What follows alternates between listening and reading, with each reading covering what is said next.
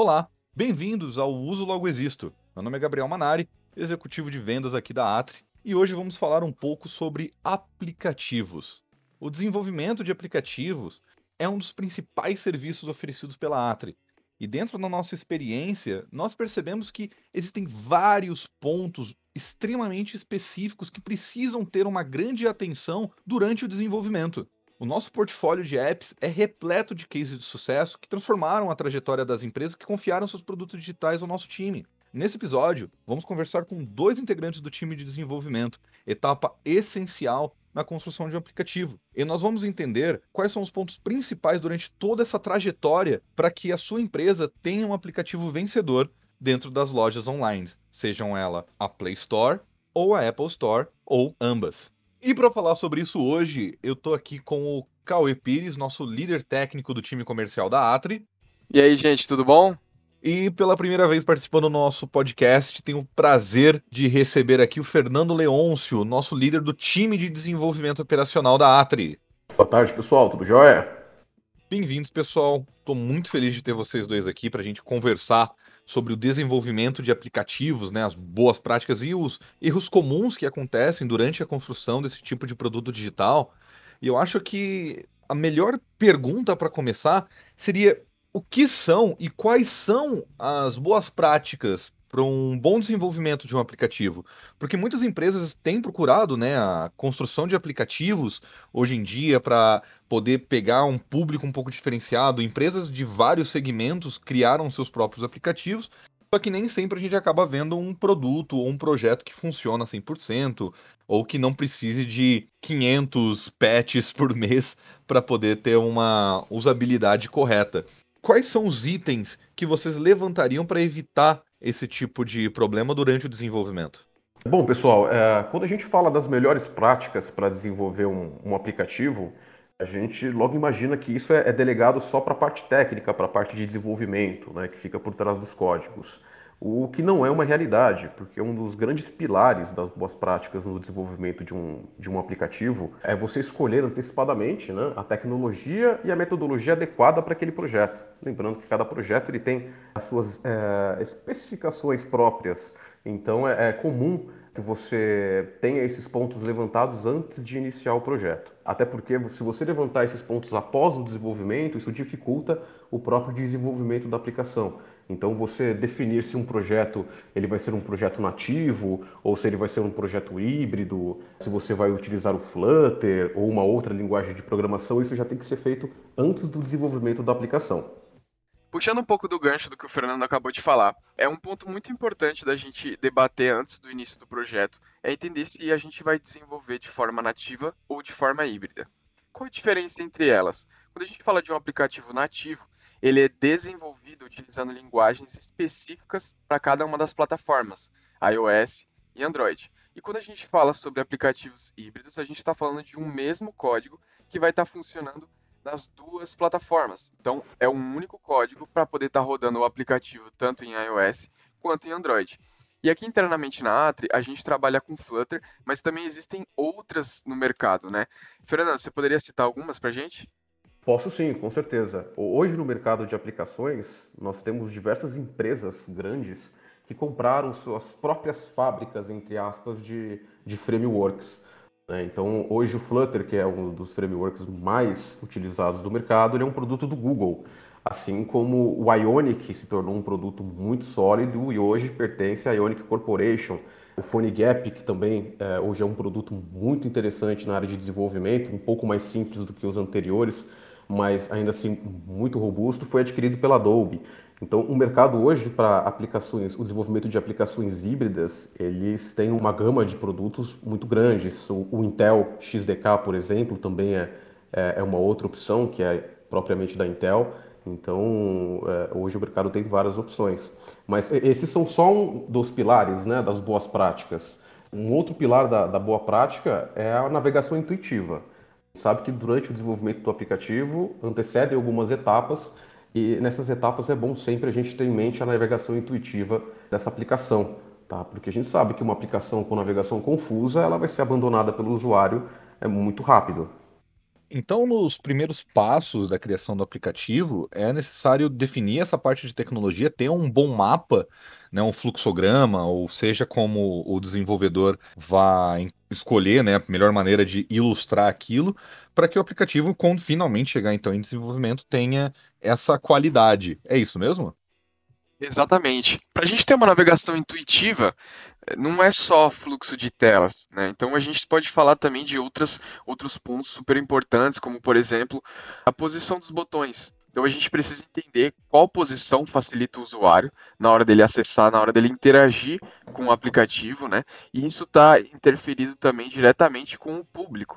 Então a gente precisa saber qual é o tipo de público que vai estar utilizando e não só qual o objetivo do aplicativo. Então se a gente está trabalhando com um público mais velho, então a gente sabe que a gente precisa de elementos maiores, a gente precisa de fontes maiores, né? Então tudo isso interfere e tudo isso é estudado para que a gente tenha uma ótima navegação, né? E que ela seja intuitiva, que se torne leve do usuário estar tá acessando a plataforma.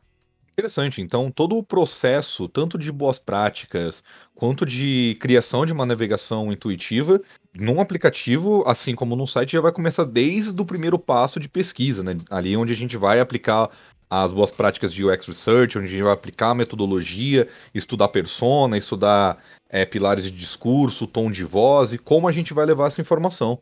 Exatamente, exatamente. E dentro do desenvolvimento, quais são os principais momentos-chave para um aplicativo mobile? Existe algum que se sobrepõe ao outro?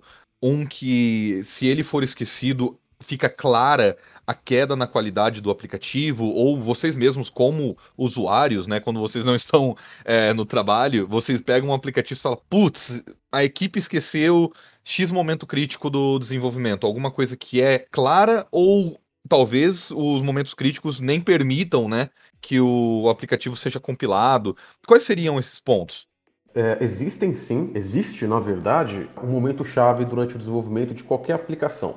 Tá? Isso também vale para uma aplicação web, quando a gente fala de uma aplicação mais robusta, mas falando diretamente de aplicativo, a modelagem do banco de dados é um momento crucial para o desenvolvimento de um aplicativo. Muitas vezes é, a gente confunde o que nós estamos vendo na tela com o que está por trás.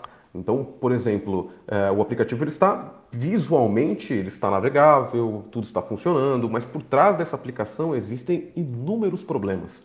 Esses problemas ocorrem, na sua grande maioria, pela falta da modelagem do banco de dados. O que é a modelagem do banco de dados? É o estudo do projeto e das necessidades que esse projeto vai consumir e modelar quais tabelas e campos esse projeto vai precisar no banco de dados. Quando isso é feito no decorrer do desenvolvimento, muitos erros ocorrem. Tá? Principalmente quando a gente fala de autenticação, quando a gente fala de alto fluxo de, de dados, essas mudanças durante o desenvolvimento, elas prejudicam muito o desempenho final da aplicação. Então, o ideal é sempre modelar o banco de dados antes de começar o desenvolvimento. É uma regra que muita gente, muito desenvolvedor esquece. Bom, então puxando também é, esse ponto que você acabou de citar, Fernando, sobre a, a modelagem do banco de dados, aqui na Atria a gente acredita que todos os desenvolvedores do projeto devem participar desse processo. Geralmente, nem todos participam, porque quem modela o banco de dados seria um profissional ali de back-end que é mais focado ali nas funcionalidades e na estrutura do projeto. Introduzindo a equipe inteira, né, trazendo os front-ends também para isso, a gente consegue ganhar um padrão de organização muito melhor. Porque, por exemplo, a gente tem um campo de login, né, onde a pessoa vai colocar o seu usuário certo? Então, o back-end pode colocar lá no banco de dados que o campo de usuário ele vai se chamar username. É muito comum é, desenvolver aplicativos, sites, enfim, sistemas, utilizando nomenclaturas em inglês. E se o front-end não tiver conhecimento dessa nomenclatura, ele pode utilizar uma outra. Então, ele pode colocar usuário. E se ele colocar usuário e no banco de dados estiver username, então, os nomes eles não são compatíveis, né? E isso é péssimo para a organização do projeto, porque se no futuro precisar ajustar algum campo, a gente não sabe exatamente a nomenclatura ali logo de cara. Então, vai precisar de um estudo, vai, vai precisar entender, enfim. Por isso que a gente acredita que todo mundo participando desse processo de modelagem, escolhendo as nomenclaturas, isso garante um, uma qualidade na entrega final, né? Por conta da organização. E isso ajuda também na hora de manter o sistema, o aplicativo, e também é, colocar atualizações, novas funcionalidades, isso ajuda bastante. É isso mesmo, Cauê. É, agora, só puxando mais um ponto-chave, né, é, durante o desenvolvimento de uma aplicação, o erro que muito desenvolvedor comete durante o desenvolvimento é a falta de testes. É, é aquele desenvolvedor que desenvolve, bate o olho e deixa para testar mesmo só no final do projeto ou só quando isso vai para QA. Então, é, os testes de um aplicativo eles têm que durar durante todo o desenvolvimento. É o que eu costumo dizer, né? Os testes têm que ser incansáveis. Então, durante o desenvolvimento de uma aplicação, você tem que testar ela, essa aplicação muito. Você não pode esquecer que essa aplicação ela vai rodar em diferentes dispositivos. E isso traz um outro ponto, que é, são os testes automatizados. Os testes automatizados é como se nós, desenvolvedores, nós criássemos um robô que ele vai prever todos os testes que têm que ser realizados no aplicativo. Então, a gente pode, inclusive, conectar esse aplicativo numa device farm. Cauê pode falar mais para a gente sobre device farm, mas é, a gente pode conectar essa aplicação, numa, essa aplicação robô num device farm e fazer ele rodar em todos os aplicativos. Então existem milhares. E com a automação desse processo de testes, que tem que ser incansáveis, é, a gente garante uma integridade maior na, na entrega da aplicação. Perfeito, Fernando. É, Device Farm basicamente é uma fazenda de dispositivos, né? Então, com, essa, é, com esse tipo de aplicação, a gente pode utilizar vários aparelhos de diferentes modelos para testar, né, realizar os mesmos testes das aplicações, porque a gente tem diferentes telas, a gente tem diferentes processamentos. Então, um aplicativo ele pode se comportar de forma diferente, de acordo com o device que a pessoa está acessando. Então, com a, com a Device Farm, a gente tem aí essa gama gigantesca que a gente pode selecionar, a gente entende quais são os dispositivos mais utilizados, de acordo com o público do aplicativo, e de acordo com o necessário, e a gente pode mandar esses testes automatizados que eles vão devolver, né? A Device Farm devolve para a gente um relatório dizendo como foi o desempenho do aplicativo, se tem algum erro, se tem algum erro onde foi. Então isso é bem bacana para a gente garantir um resultado final excelente na hora da entrega. E para mim, do, do, meu ponto de vista aqui, só para finalizar essa parte dos momentos chaves, do, dos momentos chaves durante o desenvolvimento, né? É, é a publicação do aplicativo sempre no ambiente de homologação, no ambiente de testes das lojas é nunca deixar é, de testar a aplicação no ambiente da loja. Isso é muito importante. Tá? É, muitos casos a gente tem que fazer desenvolver um aplicativo e gerar somente um, um APK, que é o pacote final, e entregar. Né? Mas dessa forma a gente ainda não garante o comportamento dele dentro das lojas. Então esse é um outro ponto para mim chave muito importante que na, na finalização do projeto aí você tem que colocar o aplicativo na Play Store ou na App Store em, em modo beta ou alfa, enfim, mas ele tem que ser testado no ambiente da loja, isso é muito importante. Nós levantamos aqui vários pontos do desenvolvimento de um aplicativo que remetem um pouco ao desenvolvimento de um website, né, um produto digital para web, né, uma aplicação web, ou a nomenclatura que for utilizada. Quais são as principais diferenças no desenvolvimento de uma aplicação web, como um website comum, e um app que a gente está fazendo ali um ponto IPA ou um ponto APK? Olha, Gabriel, acredito que a principal diferença entre as, os dois cenários, tanto web quanto mobile, está nos devices. Antigamente era muito difícil a gente fazer um site que se comportasse corretamente em todos os navegadores, na época do Internet Explorer. Todos nós passamos por essa época onde a gente tinha que codar um site quase que um CSS novo para que ele funcionasse no Internet Explorer, enfim. Tinha esse, esse custo, a, a tecnologia antigamente não proporcionava isso. A gente tinha como requisito o cross-browsing, né, que é um site que funciona em todos os, os, navegadores. Hoje a gente já não se preocupa mais com isso. Hoje já, já se tornou corriqueiro para a gente um site que funciona em todos os navegadores, até por conta desses navegadores defasados que saíram do mercado também, graças a Deus. Mas a grande diferença está nos devices, os dispositivos. Hoje no mercado a gente tem diversos smartphones, tablets de marcas e modelos diferentes. Então isso dificulta muito uh, o desenvolvimento e muitas vezes você ser assertivo uh, em casos mais complexos. Em casos mais simples, tudo bem, é difícil acontecer algum problema realmente. Agora, em casos mais complexos, isso dificulta bastante o processo. É, e eu acho legal ressaltar também, né, Fernando, que quando a gente desenvolve um site, a gente está desenvolvendo ali, né, uma plataforma que vai rodar em cima de um navegador. E quando a gente desenvolve um aplicativo, ele vai rodar em cima de um dispositivo. Ele vai rodar em cima das funcionalidades do aparelho, né? Então isso é bem, é bem interessante. Quando a gente vai desenvolver um aplicativo, a gente utiliza a localização, por exemplo, do próprio aparelho nativa, né? Então eu acho que isso é um ponto também bem interessante de diferença, né, na hora de desenvolver. Quando a gente vai desenvolver um site, a gente consome um serviço para poder capturar essa localização do usuário. Agora, quando a gente está fazendo em um aplicativo que vai ser instalado no dispositivo, a gente já pega direto ali de uma funcionalidade do próprio device, do próprio aparelho, né? Exatamente. E isso leva àquela famosa pergunta, né? Ah, mas não é igual, não é mais fácil então eu pegar um site desenvolver um site mobile que tenha todas essas funcionalidades que o aplicativo vai ter?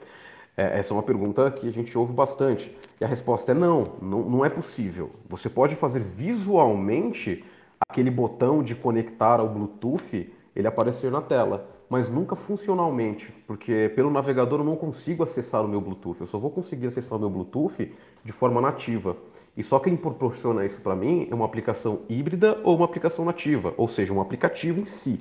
Então, um site mobile construído com o design, o layout exatamente igual ao de um aplicativo, não quer dizer diretamente que ele vai ter acesso às funções dos smartphones, que ele não vai ter a função do smartphone. Hoje, o máximo que a gente consegue fazer é, é talvez abrir a câmera do aplicativo, mas é, ainda assim é algo que não é muito utilizado, justamente pela dificuldade.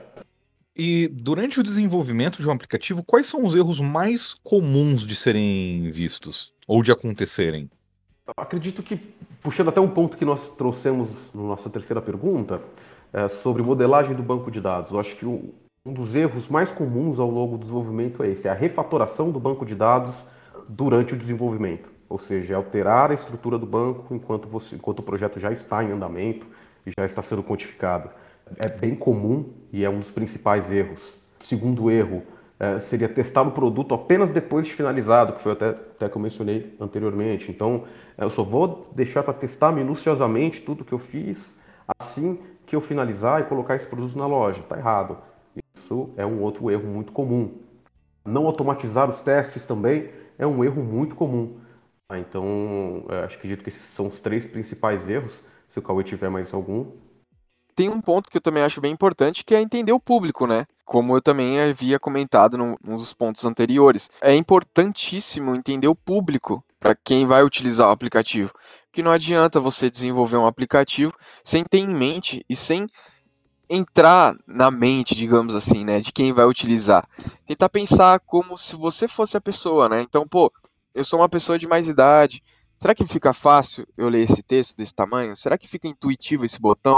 Né, a gente tem que entender exatamente o que as pessoas precisam para que a gente possa desenvolver o aplicativo e que ele seja eficiente, né, que a pessoa consiga utilizar e que ela consiga navegar de forma fluida. Também acho isso um ponto super importante que vejo vários aplicativos deixando a desejar, né? Alguns não são muito intuitivos, enfim, tem diversos steps para você poder realizar um processo, né? E, e, talvez isso não seja o mais interessante para aquele público ou para aquela funcionalidade em específico, né? Então é muito importante entender para quem vai ser o aplicativo, né? Quem vai utilizar e por que, que a pessoa vai utilizar e entender como você utilizaria isso se você fosse essa pessoa. Cara, é isso, perfeito. E esse leva a um outro ponto, a um outro erro que me, me ocorreu aqui, que é a falha de comunicação durante a concepção do projeto. O que o Cauê falou ilustra muito bem esse erro, tá? Porque é, é, acontece muito. O óbvio nunca é o óbvio. Ah, mas porque o cliente deveria saber que tal campo existiria. Ah, mas porque determinada área deveria saber que determinado campo existe. Então, é, esse óbvio, junto com o achismo, acaba gerando muita falha de, de comunicação durante a concepção do projeto. E isso acaba chegando em desenvolvimento. A falha de comunicação gera um projeto final defeituoso. Alguma coisa nele vai ficar faltando porque ficou faltando na comunicação anterior. Então, uh, isso é um erro que ocorre muito hoje, é a falha de comunicação. Então a gente já tem em mente, né? Acredito que eu e quem mais estiver ouvindo, que o processo de desenvolvimento de um aplicativo ele tem que ser levado a sério desde o seu começo, né, desde sua incepção até a sua entrega final, a publicação dentro de uma loja. Eu acredito que esse é um dos pontos que muitos profissionais ou mesmo empresas encontram como, inclusive, um contra, né, do desenvolvimento do aplicativo. E com isso, no mercado de maneira global, tem aumentado cada vez mais o número de empresas que fornecem serviços como se fossem builders de aplicativos, né? Que você cria o seu aplicativo diretamente num site ou cria um aplicativo a partir de outro aplicativo. E eu gostaria de perguntar para vocês, quais são os prós e contras de você criar um aplicativo por um builder e você criar um aplicativo com um time de desenvolvimento, como a gente tem discutido aqui? Bacana, Gabriel, esse ponto. Porque o processo de desenvolvimento de um aplicativo, ele não é só atrelado a quem desenvolve. Então a gente tem diversas outras etapas que vêm antes do desenvolvimento, diversos outros profissionais que são bem importantes nesse processo. E quando a gente fala de um builder, a gente vai utilizar uma ferramenta que tem ali, vamos, vamos chamar de uma caixinha de ferramentas, né, dentro dela. E aí você vai tirando ali, ah, vou tirar um botão, vou tirar um modelo de tela. E aí dessa forma, a gente não tem um aplicativo customizado para o público-alvo, né? De novo, tocando nesse assunto que é super importante. Então, quando a gente trabalha com Builder, a gente tem que ter a ciência de que estamos utilizando um modelo pré-pronto, que já foi pensado por alguém, só que você não sabe qual foi o objetivo da pessoa quando ela criou aqueles elementos, quando ela criou as telas, enfim, e os modelos do aplicativo. Então, isso é um ponto super importante. Quando a gente fala de Builder, a gente vai utilizar algo que já foi feito. Então, não é algo exclusivo não é algo focado para um usuário, um tipo de usuário específico. Então, acho que isso é um dos pontos mais importantes. E quando a gente trabalha com uma equipe que vai estar tá lá estudando o público-alvo, entendendo quais são as necessidades, fazendo um projeto ali, não só o desenvolvimento, mas fazendo layout também, todo o processo de experiência, de acordo com o que o usuário precisa, né, a gente vai ter um desempenho muito melhor. Né? Então, a gente tem um prazo maior, porque é um processo mais moroso, porém, no final, ele é muito mais vantajoso, porque a gente tem um produto que foi feito realmente para aquela necessidade em específico. Então você vai poder ter certeza de que o seu aplicativo ele vai ser eficiente no, no objetivo dele, né? Ele vai cumprir a proposta. É, e, e, isso remete também a, a, lá o começo da nossa conversa, quando a gente falou do planejamento, de deixar tudo muito bem é, definido antes de iniciar o projeto. Quando a gente fala de um builder, é nessa etapa que isso tem que ser definido. Esse builder, ele vai servir para esse projeto? Porque um builder, ele, é, ele nunca será seu. Ah, então é um serviço que você vai pagar por ele, provavelmente, para o resto da vida. E se você deixar de pagar, você não tem mais o, o seu serviço. Por mais que você tenha um aplicativo na loja, quando você utiliza, um builder como intermediário, essa aplicação nunca será sua. Assim, a não ser que você continue pagando ela até o fim dos dias. Né? E isso a customização já não traz. O que o Cauê falou é um processo mais moroso, sim, mas o produto final ele é totalmente customizado e é 100% seu. Se um dia você quiser pegar esse produto e alterar ele, você vai poder fazer isso, né? Mas é, ele é seu, diferente de, da utilização de um builder.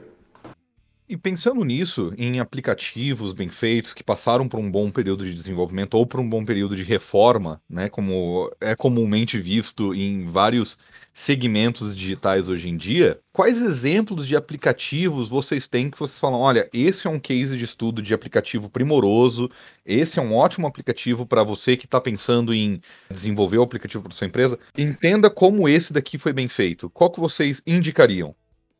É, eu acredito que o Nubank é um ótimo exemplo de um app que atende bem as funcionalidades dele e, e, o objetivo, né? Eles quiseram fazer um banco digital que fosse muito fácil e simples de mexer, né? Eles conseguiram fazer isso na minha percepção.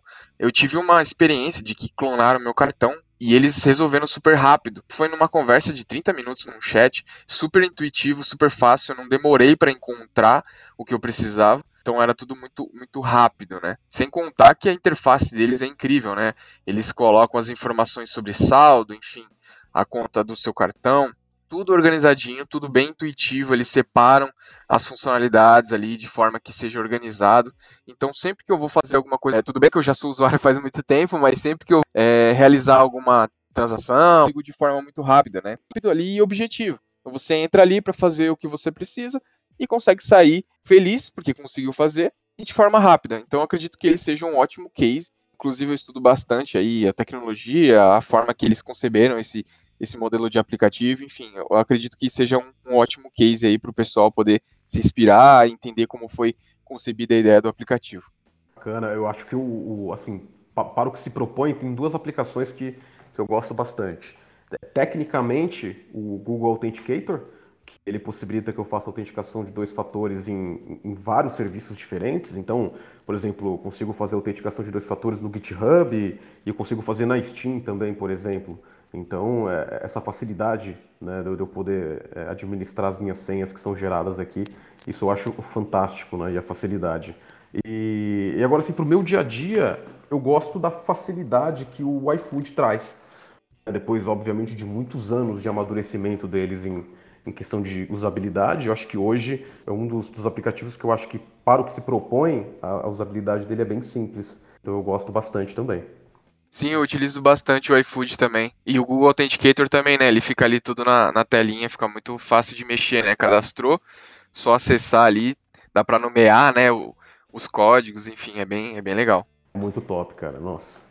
É, eu acredito que do meu lado, os aplicativos, além dos que vocês falaram, acho que realmente o iFood é um case muito interessante, né, de melhoria contínua para poder melhorar a usabilidade, melhorar a experiência do usuário. Eu, os que eu trouxe foram o Headspace, que é um aplicativo já antigo que é para serve para meditação guiada.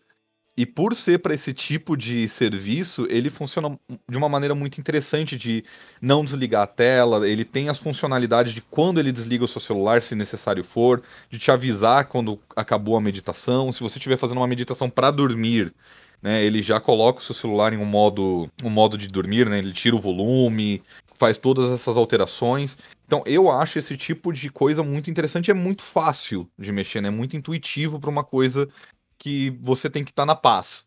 Né? É uma coisa para você desestressar, então aquele aplicativo não pode te causar estresse. E outro que eu acho muito interessante como ele avançou, é, e muitos brasileiros usam hoje em dia, é, é o aplicativo da Uber. Ele acabou se tornando um aplicativo hum, com poucas funcionalidades, bem simples, né? Ele explica muito bem como você vai se locomover, qual é o caminho, quem vai te buscar e etc. E eu acredito que esse é um dos grandes motivos do da Uber, né? Não o principal, mas um dos grandes motivos da Uber ter se tornado essa potência que ela é hoje em dia no mundo. É um aplicativo muito fácil de usar, qualquer um consegue entrar ali e entender o que está acontecendo, fazer uma reclamação. Se a reclamação funciona ou não, aí já é uma questão fora, né? Uma questão da, do saque, da, da política da empresa, mas como aplicativo eu acho um aplicativo extremamente complexo no back-end, porém para o usuário é extremamente simples. Já que a gente está nesse clima de recomendações, gostaria de perguntar para vocês quais livros ou materiais sobre o tema de desenvolvimento de aplicativo vocês recomendam? Ou vídeos, palestras do TED Talk, caso vocês as tenham. Quais seriam os seus pontos para indicar para os nossos ouvintes hoje? Olha, no geral, é, se a gente for falar de cursos da área de tecnologia, eu vejo que a Alura hoje ela possibilita é, a profissionalização e atualização completa dos profissionais. Agora, pessoalmente, falando de aplicativo, uh, eu recomendaria o livro Império dos Apps. E ele aborda é, desde a área comercial da venda de um aplicativo até o início da elaboração de um projeto. Então, é, você fica realmente por dentro de todas as etapas, por mais que, por mais que você não vá participar de todas elas, você sabe por todas as etapas que aquele aplicativo vai passar. E isso traz uma visão que qualquer profissional que trabalha em qualquer um desses steps, fantástica, porque agrega um diferencial muito grande. Agora, com relação a desenvolvimento diretamente, uh, existe um livro que chama Flutter Complete Reference.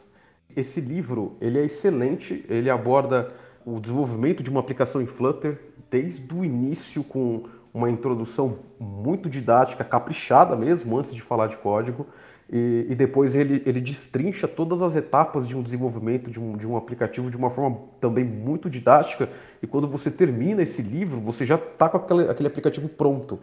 Então eu acho essa, esse guia ele, sensacional para qualquer um que quer aprender a, a, a programar no mundo aí dos aplicativos. Eu acho que mais do que isso, né, Fernando? Você, vocês apontaram durante essa conversa a necessidade de entendimento de cada um dos passos. Então, o império do, dos apps ele acaba sendo ainda mais esclarecedor, mesmo que você não esteja no time, para saber, tá, meu aplicativo está nesse momento, meu aplicativo está naquele momento. É, eu preciso entender quem que vai estar tá envolvido ou que tipos de recursos serão utilizados. É realmente uma ótima sugestão. E você, Cauê? Eu acredito que o mais importante de tudo, claro, pensando você que quer um aplicativo, né, não como desenvolvedor. Entender de fato, né, eu acho que esse ponto é o, é o principal, entender todas as etapas, né, como funciona para conceber um aplicativo. É super importante, até para saber exatamente igual o Gabriel comentou, quem é que, qual profissional está trabalhando, qual tipo de profissional, né, o que, que ele precisa, porque quando a gente desenvolve um aplicativo, a empresa que desenvolve, ela não faz o aplicativo sozinho. Então ela precisa de quem tem a ideia esteja bem envolvido no projeto. Então é importante essa pessoa entender quais etapas tem na hora de conceber um aplicativo e quais informações o profissional vai precisar né, para poder agregar ali no, num produto final mais assertivo. Agora falando para você programador que estiver escutando a gente, é, eu gosto bastante do conteúdo da Rocket City, que é uma escola ali, barra comunidade de desenvolvedores, que eles têm ótimas dicas, ótimos cursos, e, e mesmo que eles não tenham um curso para um framework ou enfim, uma linguagem que você queira trabalhar, eu acho importante vocês acompanharem eles, porque eles dão diversos insights, diversas dicas, né? Explicam ali a, a, lógica por trás de um aplicativo, né? E eu acredito muito que a programação ela funciona na base ali da, da lógica de fato. Então, assim, se você sabe a lógica, sabe como funciona, por exemplo, um sistema de login, é muito mais fácil de você desenvolver esse sistema de login em outras linguagens que não são as suas principais, né? Mas se você tem essa lógica, traz ali uma, uma familiaridade muito fácil na hora de construir a aplicação. Então é bem legal o material deles. Eles têm até no Instagram, enfim, tem bastante conteúdo legal e eu consumo bastante as informações que eles, que eles passam, é bem, é bem legal. Isso também me, me trouxe um, um que eu esqueci, não poderia ter esquecido, estou me sentindo muito culpado agora, que é o Stack Overflow, que acho que de todo dev é, um, é sempre um grande aliado nas dúvidas, é uma comunidade claro. enorme que participa é, desse site, o nome do site é stackoverflow.com. Então, uh, todo dev que sempre tem alguma dúvida, digita alguma coisa no Google, sempre o Stack Overflow está lá para poder ajudar. Então, eu indico com certeza também como uma ferramenta de, de desenvolvimento. Claro, ele é o Wikipedia, né, dos desenvolvedores, né? Tudo que você precisar ali, alguém da comunidade já respondeu a sua pergunta. Então é bem legal pesquisar, né, entender. E eu acho que um ponto legal para os desenvolvedores é entender como pesquisar, né, Fernando? Eu acho que isso é super importante, porque é, nem tudo a gente consegue gravar na memória, né? Isso, isso é bem, bem normal. Ninguém consegue decorar todos os, os steps para fazer tudo. É, é legal você entender primeiro a necessidade e como talvez ela seria suprida para poder fazer uma pesquisa que te traga um resultado que você consiga utilizar as informações. Então acho que é bem importante você ter essa, essa visão do que, que você precisa para poder encontrar aquele ponto. Não só a skill técnica de, de, lembrar e, e, codificar, mas também entender o que, que você está fazendo e o porquê você está fazendo. Né? Eu acho que isso é super importante. Ah, que, que ponto que você levantou. Quantas vezes a gente já não ouviu assim, nossa, como que você consegue decorar todos esses códigos, né? Mas a gente não decora, a gente não consegue decorar todos. A gente decora os que a gente mais utiliza. É, muitas vezes a gente sabe o que a gente precisa, a gente lembra que já existe no que a gente está fazendo, a gente só está esquecendo um nome, uma referência, um exemplo de uso. E isso é muito comum na, na nossa área. Né? Então, o, o, Stack Overflow, inclusive, ele está aí para ajudar com essas coisas. Então, é, é, muito bacana esse ponto que você trouxe, porque a gente não decora tudo. Isso aí é um, é um mito. É difícil, a gente decora o que a gente utiliza mais no dia a dia. Exatamente, exatamente. E claro, né, cada dev aí tem que criar a sua caixinha de ferramenta, né? Então, é bom sempre que pesquisar alguma funcionalidade, enfim, ou até achar alguma, alguma ferramenta legal, sempre guardar em algum lugar para estar tá revisitando. É, isso facilita bastante, né? É, e um ponto também que você levantou com relação à, à pesquisa, isso é, é muito importante. Você saber o que você está pesquisando, principalmente, e dentro da área de desenvolvimento, as pesquisas que nós tendemos a fazer são em inglês, porque a comunidade é, lá fora é muito maior do que aqui. Hoje, infelizmente, a gente não tem uma comunidade tão ativa aqui no Brasil ainda. É uma comunidade que está, sim, obviamente, crescendo muito, mas a gente sempre tem informações concretas, é, mais lá de fora. Então a gente tem é, é, Índia, Israel, Estados Unidos, então são os polos mais fortes. Então a gente sempre está fazendo pesquisas em inglês. Esse, é, pelo menos, é, é, a minha visão, tá? E é o que eu passo no meu dia a dia. Dificilmente a gente pesquisa alguma coisa bem, um pouco, bem, bem complexa e a gente consegue encontrar isso com termos em português. Perfeito, perfeito. Comigo também é assim. Bom, meus amigos, Foi um prazer inenarrável ter vocês aqui hoje no Uso Logo Existo. Fico muito feliz com a participação de vocês dois e deixo aqui o espaço para suas considerações finais para podermos encerrar esse episódio. Fernando? Primeiramente, muito obrigado. Foi o meu primeiro podcast, uma experiência bem, bem bacana. É, eu vou puxar o que o Gabriel falou anteriormente, que desde do, primeiro passo, o desenvolvimento do aplicativo é algo bem sério. E realmente aqui na Atri, a gente leva muito a sério a concepção de qualquer aplicativo. É, desde a hora que ele entra até o momento em que ele é entregue em produção. E várias etapas acontecem antes do desenvolvimento. O desenvolvimento é apenas mais uma etapa das tantas que antecedem o desenvolvimento de um aplicativo. Então, é, concordo, sim, o desenvolvimento do aplicativo é algo bem sério, é algo que tem que ser pensado com segurança, é algo que tem que ser ponderado em equipe. Um aplicativo ele não é desenvolvido sozinho, o desenvolvedor ele não, não faz tudo sozinho. Então é importante a participação de toda a equipe, principalmente também do cliente, é, no desenvolvimento de um aplicativo. E novamente, só agradecer vocês. Valeu demais, pessoal. Cauê? É isso aí, gente. Então eu queria agradecer também é, o tempo de vocês aí, de estar escutando aí um pouquinho do nosso conhecimento e poder estar interagindo com vocês. E, e, e, o ponto mais importante realmente é esse, é entender quais são as etapas, né? Eu acho isso super importante, independente se você é um cliente de uma empresa que está solicitando o desenvolvimento de um aplicativo, ou se você é um desenvolvedor, se você é um designer, é legal saber das etapas, entender um pouco ali como cada uma delas funciona, para a gente poder ter um aplicativo no final ali é, super bacana e que atenda todas as necessidades. Não é só porque você é um desenvolvedor que você não precisa saber um pouquinho de layout ali, quer dizer que você não possa saber, que isso é super importante na hora de você replicar o que os designers fizeram. Da mesma forma, os designers, para poder também ter uma ideia de como aquilo vai se comportar né, dentro do aplicativo. Então, eu acredito que o ponto mais importante, se você quer participar de um processo de desenvolvimento de aplicativo, ou se você quer um aplicativo, é entender todas as etapas e como como todas elas funcionam. Beleza? Valeu, gente. Obrigado pelo convite. E principalmente muito obrigado para você que ouviu até esse momento, até o finalzinho do nosso episódio de Uso Logo Existo. Nós voltamos na próxima semana com mais assuntos sobre tecnologia e usabilidade com o time aqui da Atri. Muito obrigado e até a próxima.